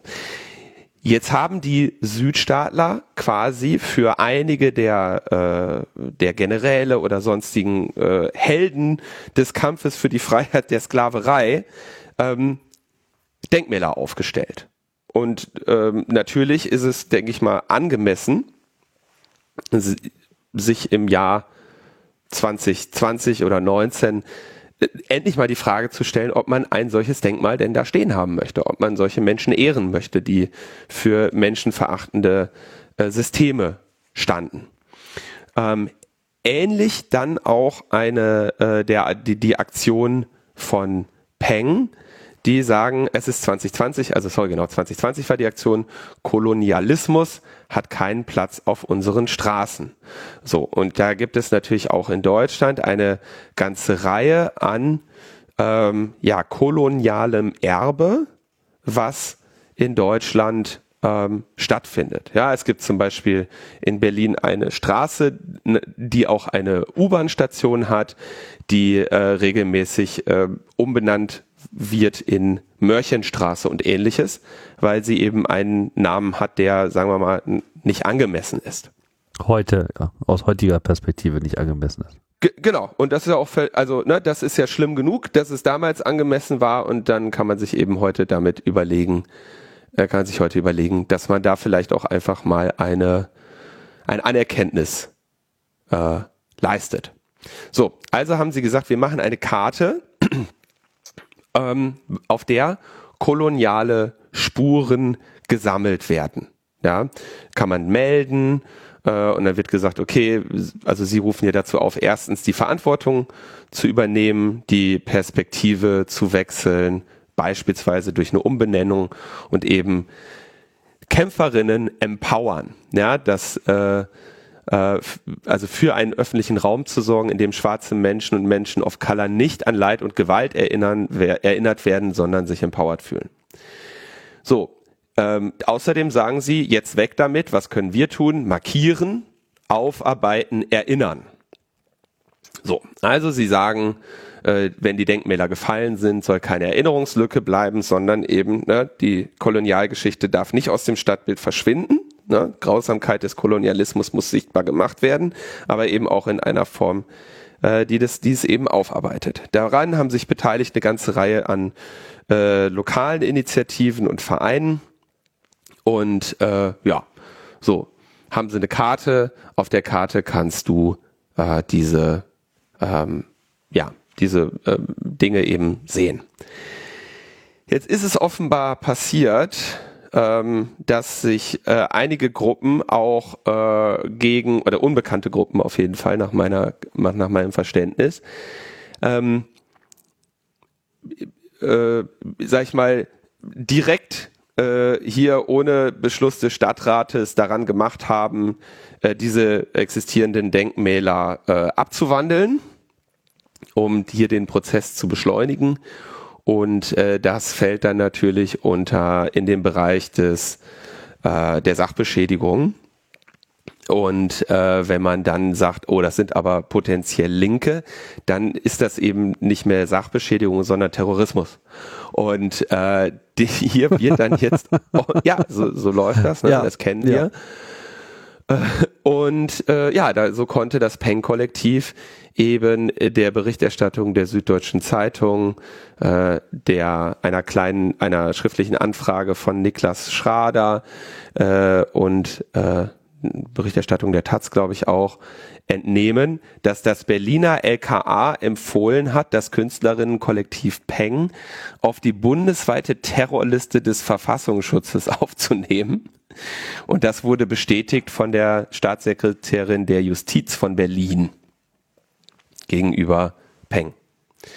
Und zwar, weil sie, und jetzt die Begründung ist, sie hätten gemeinsam mit der Initiative Schwarzer Menschen in Deutschland äh, eine Webseite tearthisdown.com äh, betrieben und diese würde zu Straftaten aufrufen.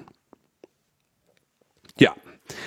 Ähm, kann ich, äh, kann ich jetzt auf ersten Blick nicht erkennen, wobei natürlich äh, als Kunstwebseite sie selbstverständlich damit spielt und sagt, diese, äh, diese ähm, Denkmäler müssen weichen. Tja, ähm, ich denke schon, dass man hier natürlich in dem Bereich der, der Kunstfreiheit ist. So, wenn du das noch nicht mal mehr machen darfst und sagst, du möchtest hier irgendwie koloniales Erbe in Deutschland aufarbeiten und bist dann auf einmal, wirst dann auf einmal des Aufrufs zu Straftaten beschuldigt, äh, da gehen wir wirklich ein bisschen äh, zu weit. Und äh, insofern mache ich darauf äh, aufmerksam, dass hier, äh, denke ich, ein beispielloser äh, Vorgang gerade stattfindet, der Aufmerksamkeit benötigt. Auch wieder ein schönes Beispiel für diesen völlig aufgeblasenen und unangemessenen äh, Nutzung dieses Begriffs Terror. Nicht? Also wenn auf der ja. einen Seite alles Mögliche mit Terror äh, legitimiert ja. wird, ja so, ja, aber Terror kann man sagen, so, ja, aber auch, äh, aber die Künstler. Ja, es gibt ja Künstler und deswegen äh, müssen wir da äh, mit dicken, fetten Bazookas draufhalten. Ja, das ist wirklich. Äh, und, und da muss man vielleicht auch mal sagen, ne, das sind, also, das ist genau der Bereich von Kunstfreiheit und Meinungsfreiheit. Ja, dass eine, eine Künstlergruppe eben sagen kann, hier, das ist ein Missstand oder dass auch Menschen sagen können, das ist ein Missstand, ohne dass man sie am Ende dafür verantwortlich macht, dass es andere Menschen gibt, die aufgrund dieses Missstandes potenziell eben äh, unterschiedliche ähm, Aktionen durchführen, die potenziell illegal sind, aber auch, sorry, das Beschädigen eines Denkmals, das äh, ist halt kein Terrorismus. Ja, äh, es ist potenziell Terrorismus, wenn man an äh, bestimmte Denkmäler verfassungsfeindliche ähm, Symbole sprüht, ja, wie es ja mit äh, entsprechenden äh, Denkmälern und Mahnmälern, äh, die sich mit äh, dem Dritten Reich befassen, regelmäßig der Fall ist. Ne? Da kann man von einer verfassungsfeindlichen Organisation sprechen, da kann man von der Verwendung ähm, verfassungsfeindlicher Symbole sprechen. wir haben in Deutschland äh, große Aufwendungen äh, für den Polizeiapparat, um jüdische Einrichtungen zu schützen. Ne? Da kann man, da kann man irgendwann mal von Terrorismus sprechen. Ja, aber wenn jetzt irgendjemand ein Graffiti an, an äh, irgendein Kolonialdenkmal macht, dann ist das, glaube ich, kein Terrorismus. Ja, das äh, ist es natürlich nicht. Erst recht nicht, wenn du eine Sammlung davon machst, was ja auch durchaus mal dokument, also muss ich ganz ehrlich sagen, hat ja auch dokumentarischen Anspruch, mal zu sagen, übrigens hier, das gibt es. Ich habe zum Beispiel, also muss ich ganz ehrlich sagen, ich habe in der Schule nichts äh, von deutschen äh, Kolonien gelernt und dass das irgendwie falsch wäre. Nee, das ist in der Tat so. unterrepräsentiert. Ne? Und, und äh, das ist etwas, was ich äh, später selber gelernt habe durch eine, durch eine Auseinandersetzung, wo Menschen das an mich herangetragen haben. Und genau das ist ja die Arbeit, die das PEN-Kollektiv hier eben auch leistet.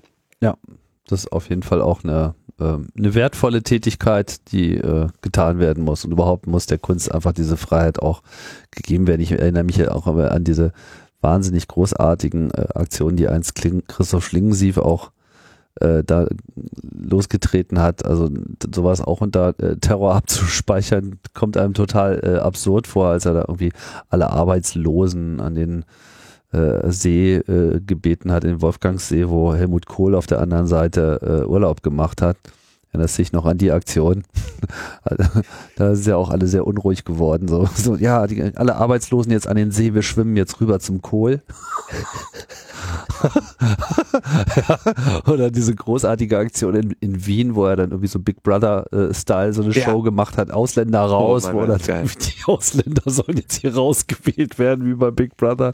Und das ist, das ist einfach so die, die wirklich die, die, das, das scharfe Messer, was da in die Wunde äh, gelegt wird. So, ja, das tut dann halt extrem weh, aber dadurch kannst du sie halt vielleicht auch ein Stück weit wieder verschließen, indem man einfach diese Auf äh, Sache dann auch so öffentlich macht. Ja, äh, Schlingensief, ja. Also genau, da muss dann auch mal, da muss dann auch mal der Geschmack äh, auf die Probe gestellt genau, werden bei solchen genau. Dingen. Next. okay, dann haben wir ähm, zunächst, also das sind noch keine bestätigten, eindeutig bestätigten Berichte. Aber ähm, was die USA offenbar in, ähm, in äh, Afghanistan verwendet haben, sind biometrische Systeme. Ähm, also ähm, sieht man hier so irgendwelche, äh, ja im weitesten Sinne Kameras, wo sie dann Bilder von den Menschen machen. Sie müssen ihre Augen weit aufhalten und ähm, Fingerabdrücke natürlich von den Menschen genommen und es, es wird eben berichtet, dass die äh, Taliban diese bio biometrischen Tools jetzt in ihre oder diese biometrischen Datenbanken in ihre Finger bekommen und nutzen könnte, um die Ortskräfte ähm, und ja Kollaborateure und so weiter äh, zu suchen und ihrer ähm, ja dem dem Verfahren angedeihen zu lassen, dass das diesen Menschen äh, jetzt droht. Ähm, wie gesagt, bisher ist das äh, von der Gruppe, äh, wie heißt sie? Human Rights Watch? Nee, Human Rights First. Äh, die warnen davor, dass das der Fall ist und naja, zeigt natürlich sehr klar äh, auch, und also es würde mich nicht wundern, äh, wenn so etwas geschieht, ja, oder irgendwelche digitale Erfassung von äh, Kollaborateuren, Erz, ähm, Ortskräften, Informantinnen und so weiter hier äh, dann in die in die Hände der Taliban fällt und zu Problemen führt. Warum ist das? Also das ist natürlich ein großes Problem, deswegen benutzt man solche Systeme nicht.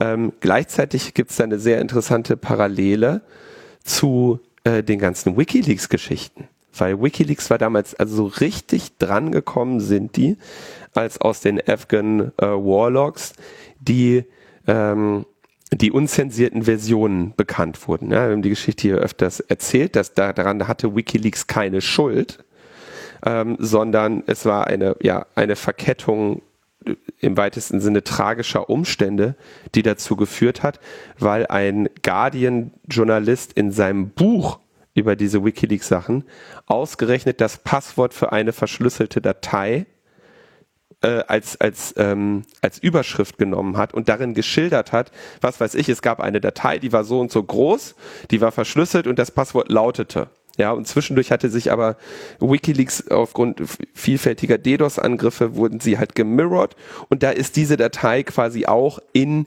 in die Hände der Weltöffentlichkeit gelangt, aber das Passwort war so lang, dass halt einfach keine, nicht zur Diskussion stand, die zu entschlüsseln. Dann hat aber jemand das Buch gelesen, hat gedacht, hm, eine 6 Gigabyte Datei von Wikileaks habe ich doch hier, oder ich weiß nicht, ob die 6 war oder 20, ähm, und hat das Passwort eingegeben und hat dann gesehen, oh, da sind die unredigierten Dinger drin. Und diese Gefährdung, der Kollaborateurinnen und Ortskräfte in Afghanistan, im Irak. Das war das, was Wikileaks immer vorgeworfen wurde, was die Grenzüberschreitung war, was, was die getan hätten. Ja, und womit man das, die, die, die Organisation dann eben dauerhaft in Misskredit äh, gebracht hat.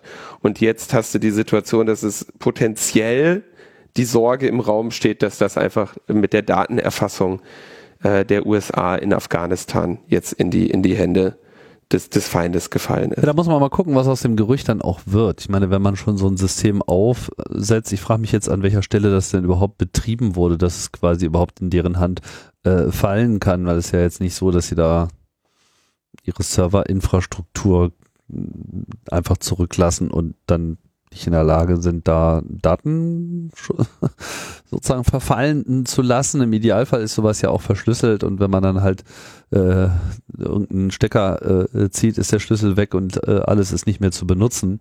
Ist wahrscheinlich ein bisschen unrealistisch, ähm, obwohl genauso müsste man es eigentlich machen.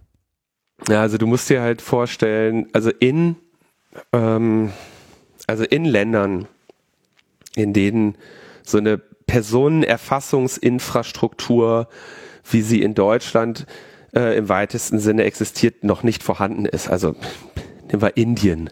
Ja, da werden, werden jeden Tag eine ganze Reihe Menschen geboren, ohne dass, dass die jetzt irgendwo in der Bürokratie erfasst werden. Mhm. Ne? Ähm, nehmen wir äh, zum Beispiel eben Land mit, mit ja, mehr oder weniger offenbar sehr instabilen Regierungsverhältnissen. Und da sind diese ähm, da sind diese Biometriesysteme natürlich von sehr großem Interesse, weil man sagt, okay, damit können wir echt Leute einmalig identifizieren und dann wieder identifizieren. Unabhängig davon, dass diese Systeme natürlich auch gar nicht so fehlerunanfällig sind, äh, wie die sich das, äh, wie sie es versprechen.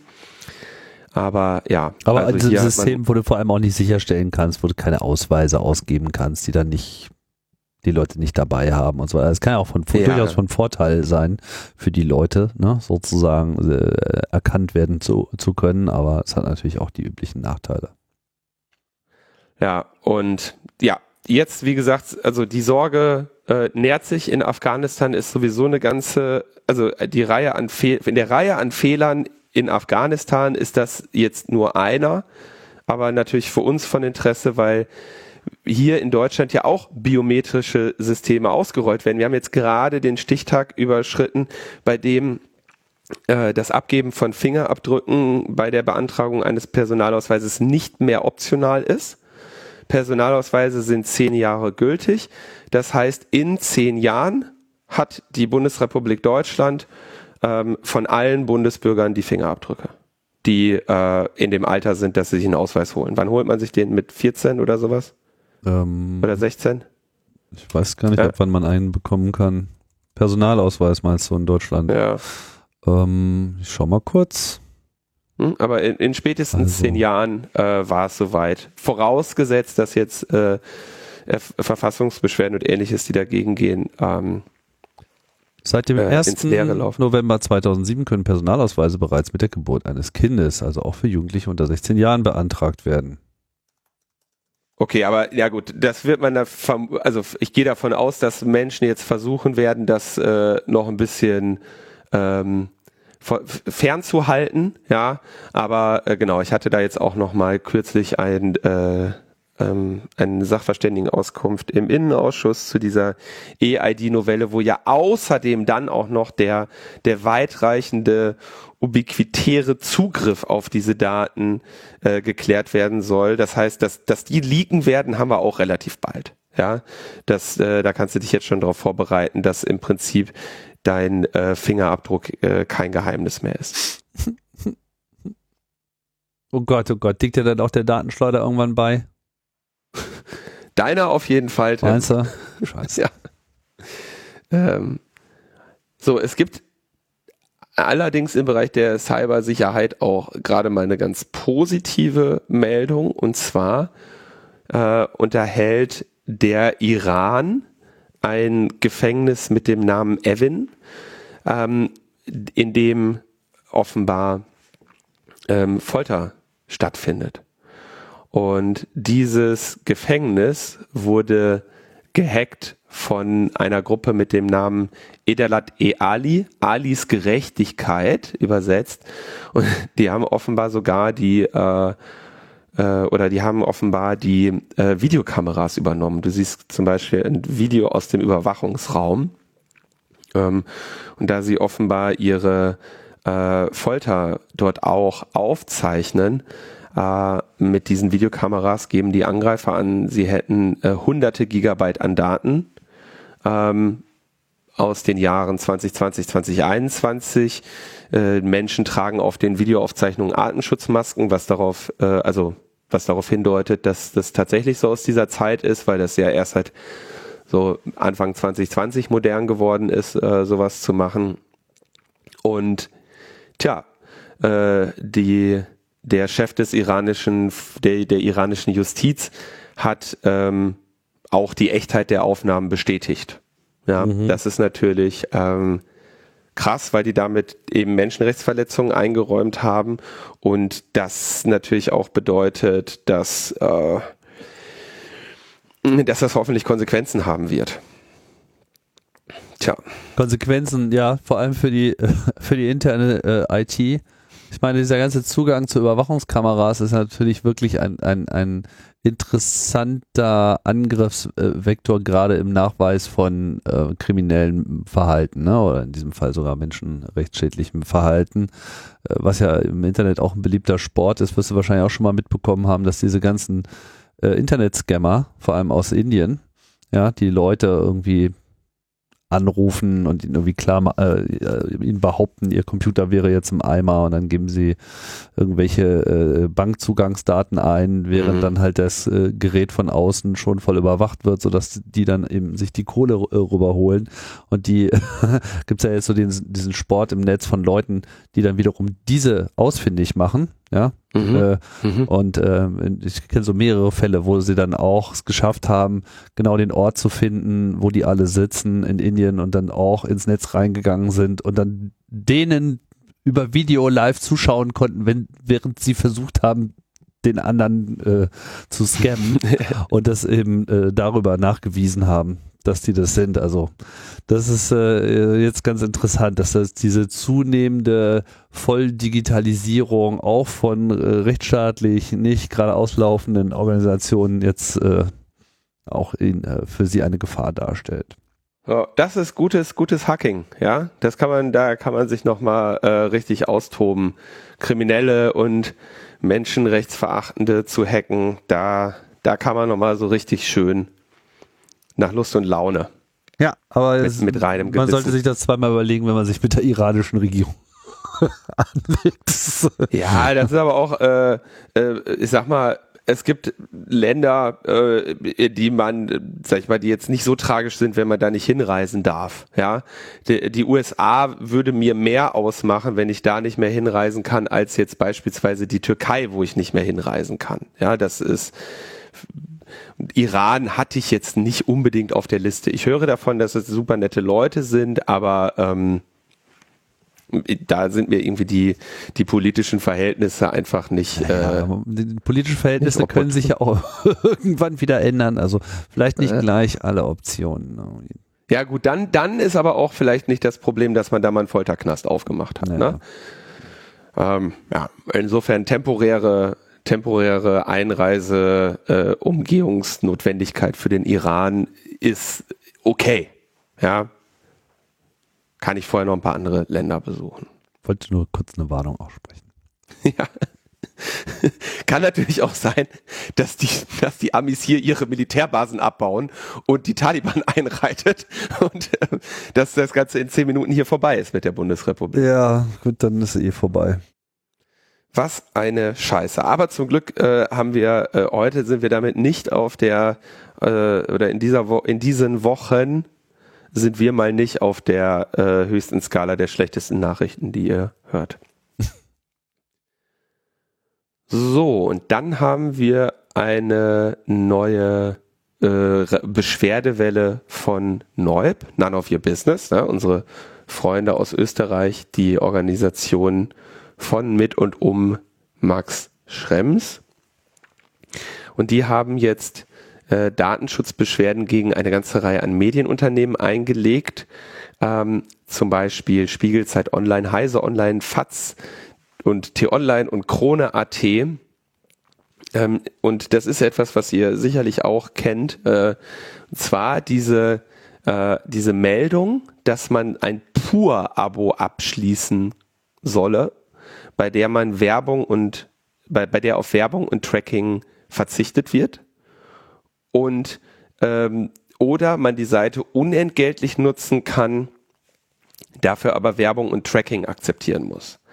Das ist unabhängig von dem generellen äh, Abo, ähm, was zum Beispiel beim Spiegel jetzt äh, Spiegel Plus heißt, was einem ermöglicht, die Artikel zu sehen. Ne? Das sind also zwei unterschiedliche äh, Angebote.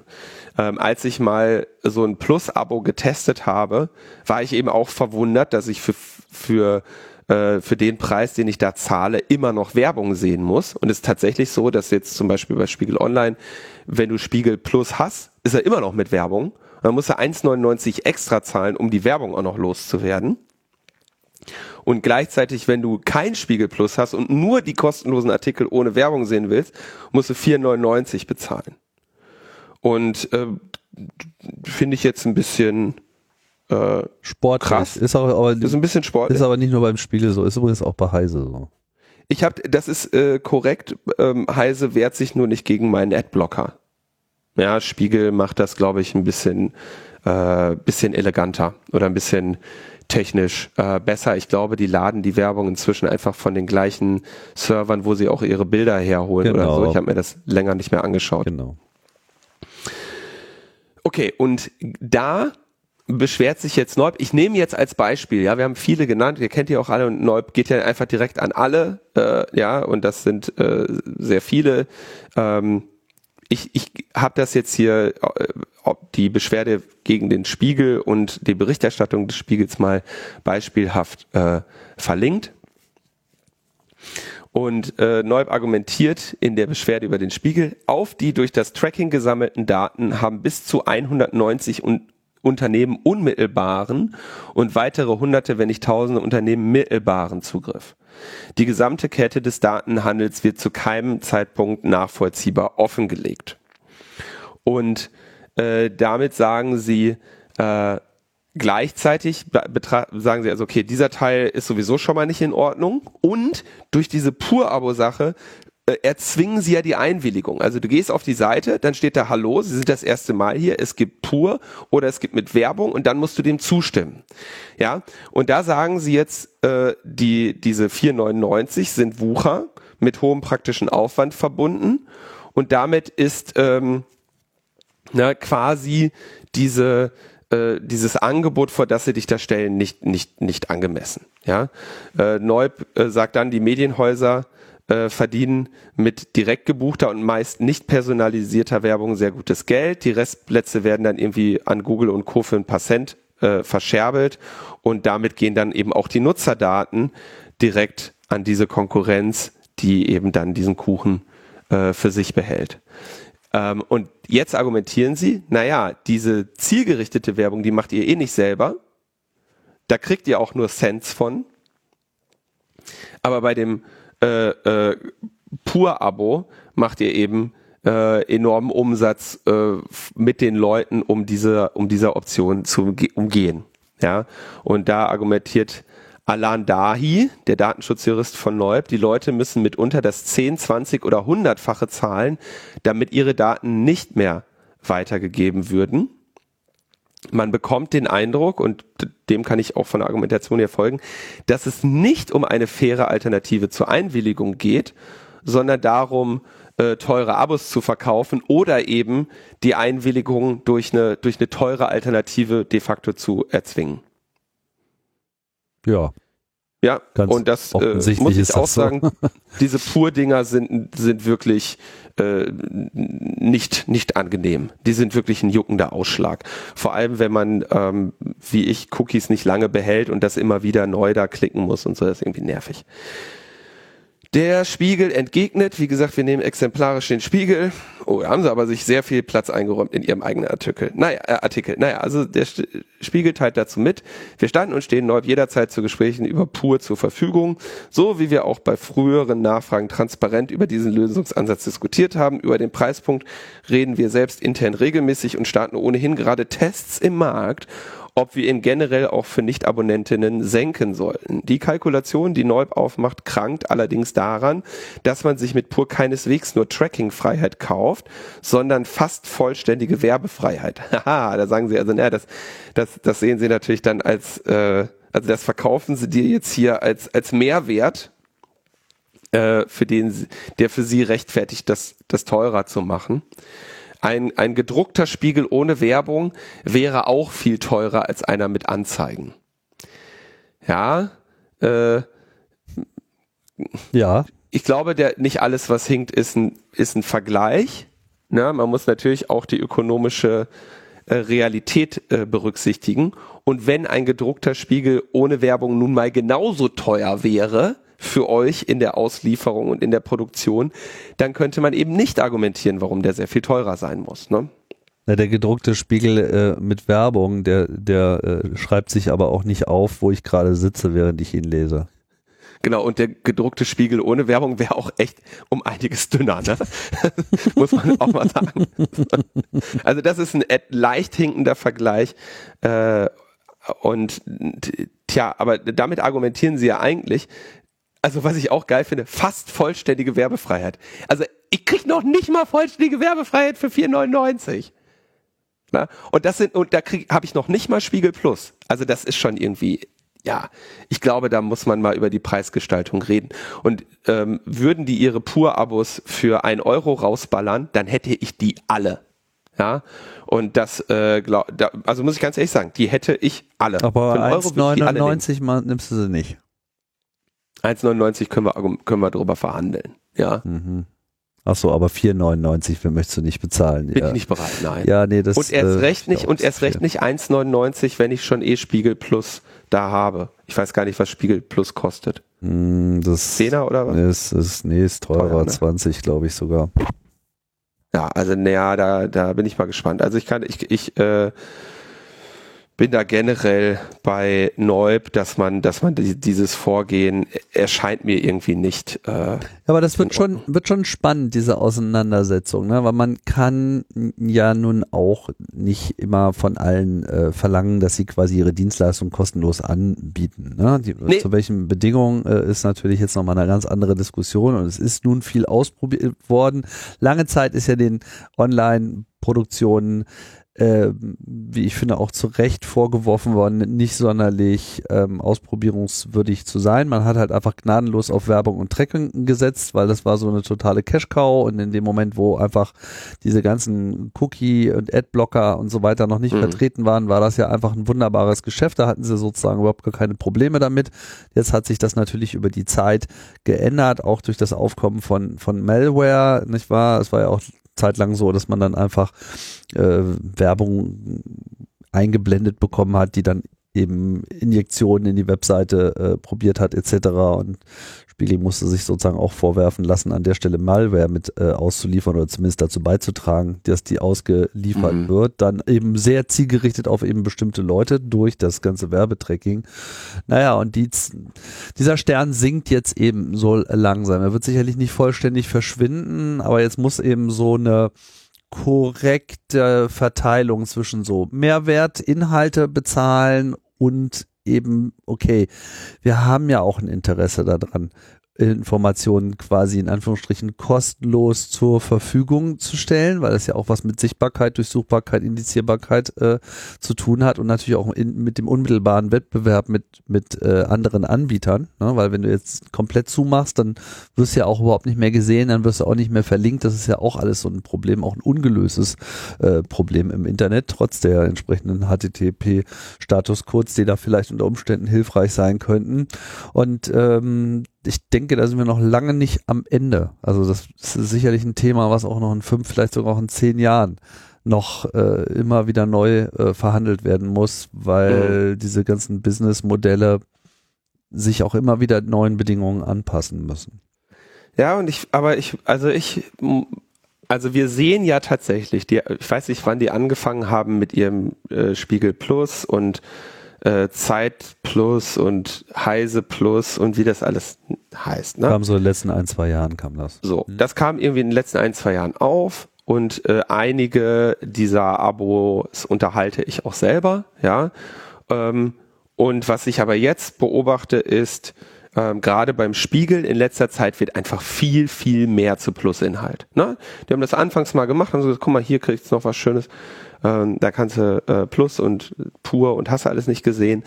Und jetzt wird das zunehmend immer mehr. Ja, und auch die ne? Top-Meldungen und so, ne? Genau, und auch, dass das auch in, meine Top-Meldungen betrifft und so. In diesem das Moment klicke ich gerade drauf und dann ist sozusagen die, die Top-Meldung auf der Homepage ist halt auch Spiegel genau. Plus. Hm. Ja, und das ist, ich meine, das, das bleibt denen ja unbenommen.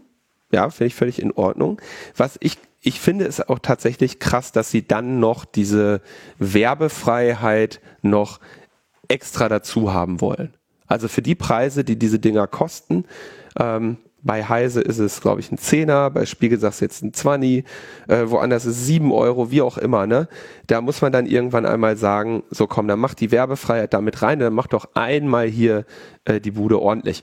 Und diese Sachen nicht zu verbinden, das finde ich äh, nicht okay. Okay, aber es gibt zwei Diskussionen. Die eine ist, genau, das äh, ist, das, ist das, deswegen müssen die auch getrennt werden. Genau, ist das jetzt irgendwie, ist es mir zu teuer, dass es letzten Endes Angebot und Nachfrage der Markt entscheidet? So, das andere ist, werden jetzt hier irgendwie konkrete Rechte äh, äh verletzt, ja, die nicht im Sinne des äh, Datenschutzes äh, sind. Und das wird dann sicherlich diese Klage von Herrn Schrems und Co. auch herausfinden. Genau, die, also deren Argumentation ist spezifisch. Du willst dir Werbung wegkaufen, das wird dir, oder die, du willst dir Tracking wegkaufen, das wird dir um einige, äh, um einiges teurer gemacht als das, was die damit verdienen. Und das ist der, der Kern deren Beschwerde.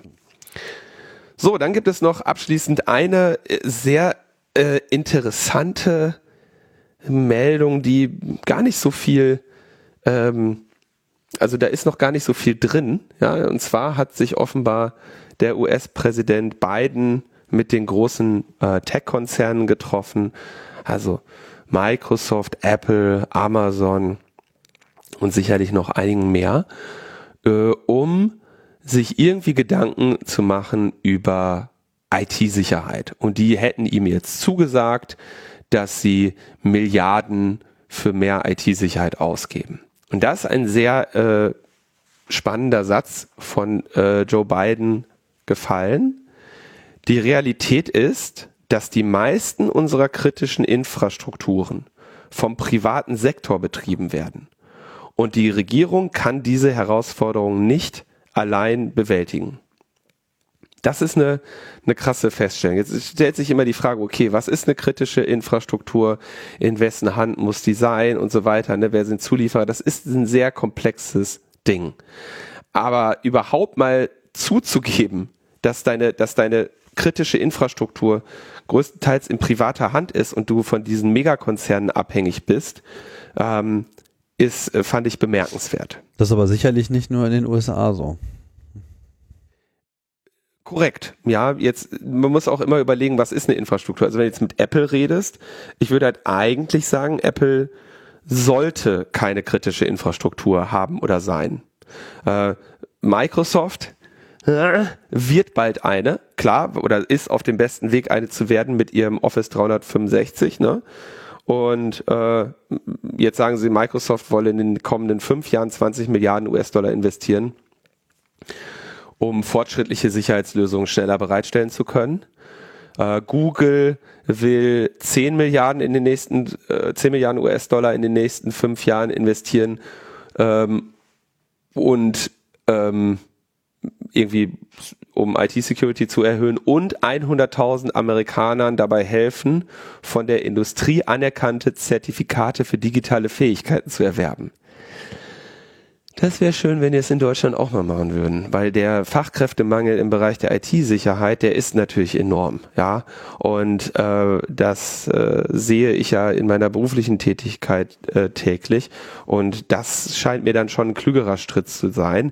Amazon äh, hat die großzügige Ankündigung sich abgerungen, dass sie die IT-Security-Schulungen, die das Unternehmen seinen, äh, Unterne seinen Mitarbeitern anbietet, auch der Öffentlichkeit kostenlos zur Verfügung zu stellen.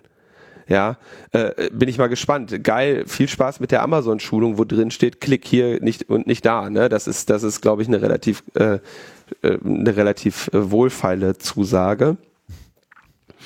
Äh, und ja, äh, sehr spannend. Aber klar, Biden interessiert sich für diesen gesamten Bereich der IT-Sicherheit. Wir hatten diese Fälle mit den mit der äh, Benzinpipeline. Wir hatten jetzt äh, mehrere äh, Ransomware-Fälle, die komischen Ausgang hatten. Und ähm, warum ich aber, was man auch sagen muss, ist, dieser Satz, den er da sagt, der größere Teil der kritischen Infrastruktur liegt nicht mehr in unserer Hand, der wird sich durch diese äh, durch diese Vereinbarung oder diesen Pakt oder was auch immer das jetzt ist, der wird sich nicht ändern, sondern der wird sich konzentrieren.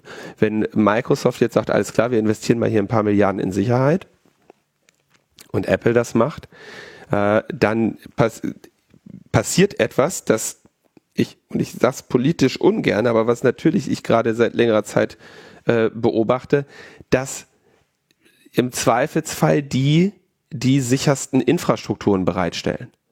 Warum sage ich das? Ein Beispiel. Der, ähm, diese Exchange-Schwachstellen, äh, die ähm, ja in Deutschland auch sehr vielen Unternehmen Sorge gemacht haben. Rate mal, auf welchen äh, Exchange-Servern die als erstes gepatcht waren. Natürlich auf denen von Microsoft.